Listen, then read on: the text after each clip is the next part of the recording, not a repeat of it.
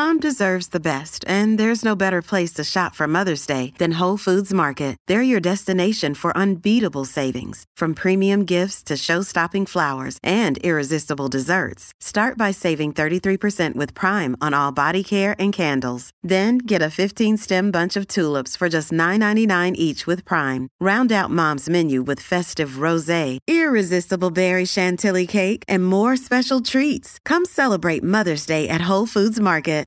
The longest field goal ever attempted is 76 yards. The longest field goal ever missed? Also 76 yards. Why bring this up?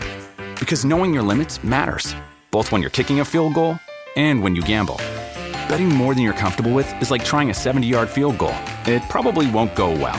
So set a limit when you gamble and stick to it. Want more helpful tips like this? Go to keepitfunohio.com for games, quizzes, and lots of ways to keep your gambling from getting out of hand.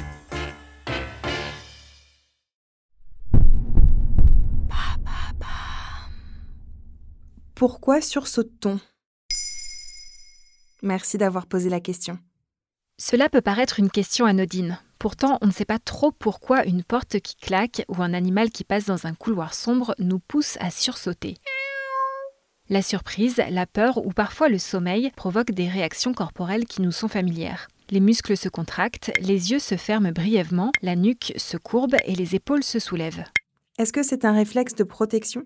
On peut dire ça, oui, car les stimuli sensoriels qui nous surprennent, qu'ils soient auditifs, olfactifs, visuels et même gustatifs, sont traduits comme une menace par l'organisme. Ils provoquent alors l'activation de l'amygdale, une zone du cerveau située dans le lobe temporal qui fonctionne comme un système d'alerte et qui oriente les réactions comportementales. Oh, qu'est-ce que c'est que ça? Un système d'alerte audiovisuelle couplé avec un circuit radar dernier modèle. Dans un article de Science et Vie rédigé le 30 octobre 2022, le directeur du Centre de recherche avancée en imagerie cérébrale humaine de l'Université Rogers aux États-Unis, David Zald, indique Le sursaut est une réponse défensive naturelle et adaptative qui aide l'organisme à éviter une menace immédiate. La survenue du sursaut ainsi que son amplitude sont modulées en fonction du contexte émotionnel. Plus il est menaçant et négatif, plus le sursaut est accru. Qu'est-ce qui explique que certaines personnes sursautent plus que d'autres? En effet, dans un même contexte, les réactions entre individus peuvent être très différentes. Certains ne sursautent pas, d'autres crient, etc. Sur cette question, le neuroscientifique David Zald répond. Des facteurs héréditaires et des expériences traumatisantes peuvent influencer la réactivité de cette région et donc la facilité avec laquelle une personne sursaute. Nous comprenons bien les caractéristiques qui accompagnent souvent les réponses de sursaut accru, la réactivité au stress et à l'anxiété, mais nous ne savons pas encore quel mécanisme précis sous-tend les différences individuelles dans la sensibilité de ces circuits neuronaux. Et pourquoi sursaute-t-on parfois quand on s'endort? Ça, c'est encore autre chose. Il s'agit de secousses hypniques. Elles sont courtes, involontaires et soudaines et se traduisent par des contractions musculaires. Quand on est sur le point de s'endormir, on se trouve en transition entre la veille et le sommeil et nos muscles se relâchent. C'est à ce moment-là qu'on peut sursauter, voire se réveiller, car notre cerveau interprète parfois cette sensation comme une chute.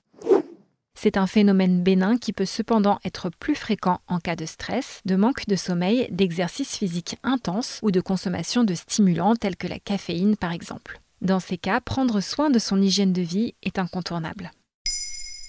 Maintenant, vous savez, un épisode écrit et réalisé par Émilie Drujon. Ce podcast est disponible sur toutes les plateformes audio et si cet épisode vous a plu, n'hésitez pas à laisser des commentaires ou des étoiles sur vos applis de podcast préférés.